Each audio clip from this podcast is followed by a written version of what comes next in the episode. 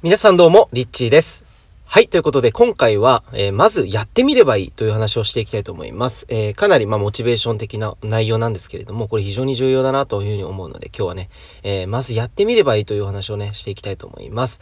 で、まあ、挑戦するっていうことに関してなんですけれども、まあ、結構その、なんだろうな、あの、何もやっていない、でやったことがないことに対しては、結構なんだろう、こう、やっぱりハードルが高い感じてしまうと思うんですよね。で、例えば海外に行くっていうことに関しても、初めてやっぱりこう海外に行った時っていうのは僕はめちゃめちゃ怖かったんですよね。で、一人で行くっていうのが、まあそもそもその前っていうのは行ったことがなかったから、やっぱりこう、どうやってこう空港とかで、あの、乗り継ぎできんだろうって、もし乗り継ぎできなかったら、その分空港、あの、航空券とかどうしたらいいんだろうと。えーで、空港に、例えば置いてけぼりになっちゃって、あの、何も英語も喋れないまま、その空港にほったらかしにされちゃって、あの、一人でね、もうずっとこう路頭に迷うようなこともあるんじゃないかなって思って、めちゃめちゃ緊張したのを覚えています。で、やはりその、やったことのないことっていうのは、やる前が一番怖いんですよね。で、これっていうのは多分誰もが経験したことがあると思うんです。例えば習い事、あのー想像してほしいんですけども、まあ、昔ね、例えばあなたがピアノを習ったことがある、あるいはなんかこう、サッカー習ったことがある。えー、なんか何かしら習い事ね、やったことがある人はわかると思うんですけど、その、あの、チームとか、その、ピアノ教室に行く前、初めて行く、その日が一番多分怖いと思うんですよね。まだ何もやったことがない。ボールも蹴ったことがない。で、ましてやその、たくさんいる人の中の輪の中に入っていくっていうのも、めちゃめちゃ緊張するし、何を話したらいいのかわかんない。えー、どういう風にね、進んでいくのか、全く右も左もわからずに、えー、参加するって、もうその直前が一番怖い、えー、という風に思うんです。初めて仕事に行った時とかも、全くそのちょ、あのね、仕事の知識もないから、本当にやっていけるのかなって不安になって、アルバイトとかもめちゃめちゃ緊張して、お客さんに対してどういう風な接客をすればいいのかな、どんな言葉で話したらいいのかなって、えーそういう風に僕も悩んだことがたくさんありました。で、今思うのは、その、何でも結局やらないとわからないっていうことだなっていうふうに思うんです。で、例えば、まあ僕自身で言うと、僕の経験で言うとやっぱり留学が大きくて、えーその留学っていう経験ってすごく僕は行く前っていうのはハードルが高そうに見えたんですよね。で、というのは何かっていうと、やっぱり言語のハードル。あとはやっぱりその未体験、もう未知の世界ですよね。全くその経験したことのないことをやるっていう意味では、全くその英語も喋れないっていう言語の部分もそうですけれども、それ以外にもたくさんやっぱり、あの、いっぱいあるわけなんですよね。あの、初めて話すっていうのは、あの、全く文化も違う、えーまあ、言語も通じないっていうのは一番大きいわけなんですけれども、それ以外にもたくさん、あの、壁がありました。で、その一つ一つのことを数えたらキリがないんですけれども、まあ留学っていう一つの大きな壁に対しては、行く前っていうのは、やはりその、英語の部分で話してやっていけるのか、授業についていけるのか、全く想像できなかったです。だってその当初っていうのは中学校3年生の頃だったんですけれども、英語実際に喋れなかったんですよ。で、やはりその行く前に、あの、留学してる人のイメージって、英語喋れるから行くっていうイメージもあったんですね。なんで周りの人に、あ、英語喋れるんだ、すごいね。だから留学できるんでしょいやいやいや、実は全く喋れないんだよねっていう風な、えーことをずっと思って、でもなんとかなるだろうっていう、まあ勢いに身を任せたっていうのが正直なところでした。ただ実際にまあ3年間行って、えー学校卒業することができたんですね。高校、現地の本当に卒業資格をちゃんと取って、日本の高校と同じように、えーしっかりとですね、高卒っていう、まあ一応学歴、日本では学歴は高卒にはならないわけなんですけど、まあ一応その、ちゃんと卒業ができたっていうのは、やはりその、行ってみて、実際にたくさんのハードルがあるかなと思いきや、行ってみたら意外と大丈夫だったっていうところだったんです。で、だから、これって何事にも言えるのかなっていうふうに今思え、思えるんですね。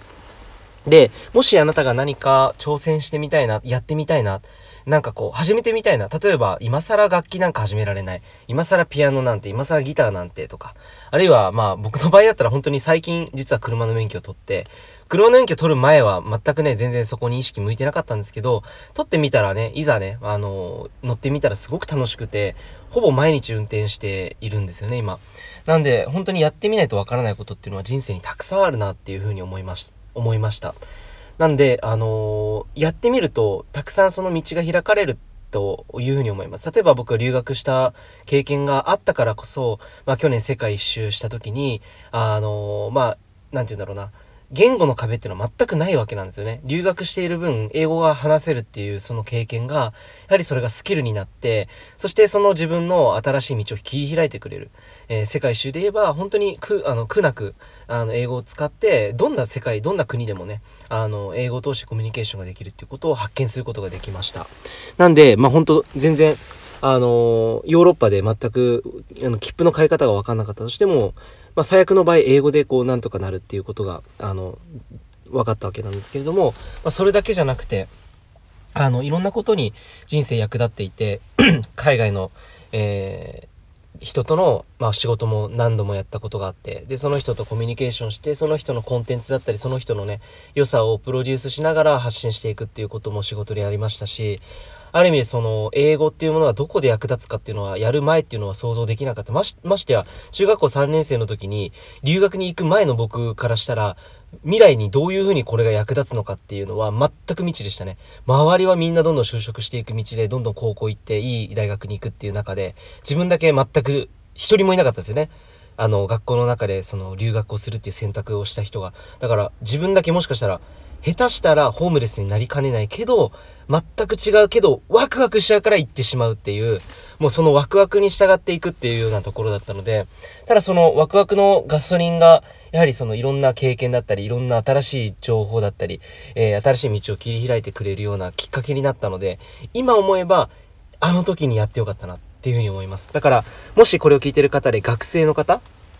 高校生だったり、中学生だったり、あるいは、えー、今まだ大学生で、これから自分の好きなことをやっていきたいって思っている方もいると思うんです。で、好きなことをやって生きるっていうと、どうしてもお金を稼ぐっていうところが大きなハードルに感じてしまいがちだから、どうしてもお金を稼ぎたい。っていうところに走ってしまうと思うんですけど、あの、学生の方は特にやりたいことを全力でやった方がいいと僕は思っています。あの、これ本当に心からそういうふうに思うんですけど、一番大事なことって、まだ僕も大したことは言えたもんではないんですけれども、今自分が本当にたくさんのことを、えー、選択してきて例えばお金を稼ぐっていう経験も経て、あのー、思うのは一番大事な貴重な経験っていうのは何かっていうとお金を稼ぐとかお金を得るっていうことよりもそういったことで安心感を得るっていうことよりもやっぱりその自分が本当に心と心の底からリンクしなんだろう純粋なワクワクっていうものがそれがその人生経験になっていくっていうところが本当の価値だなっていうふうに思うんです。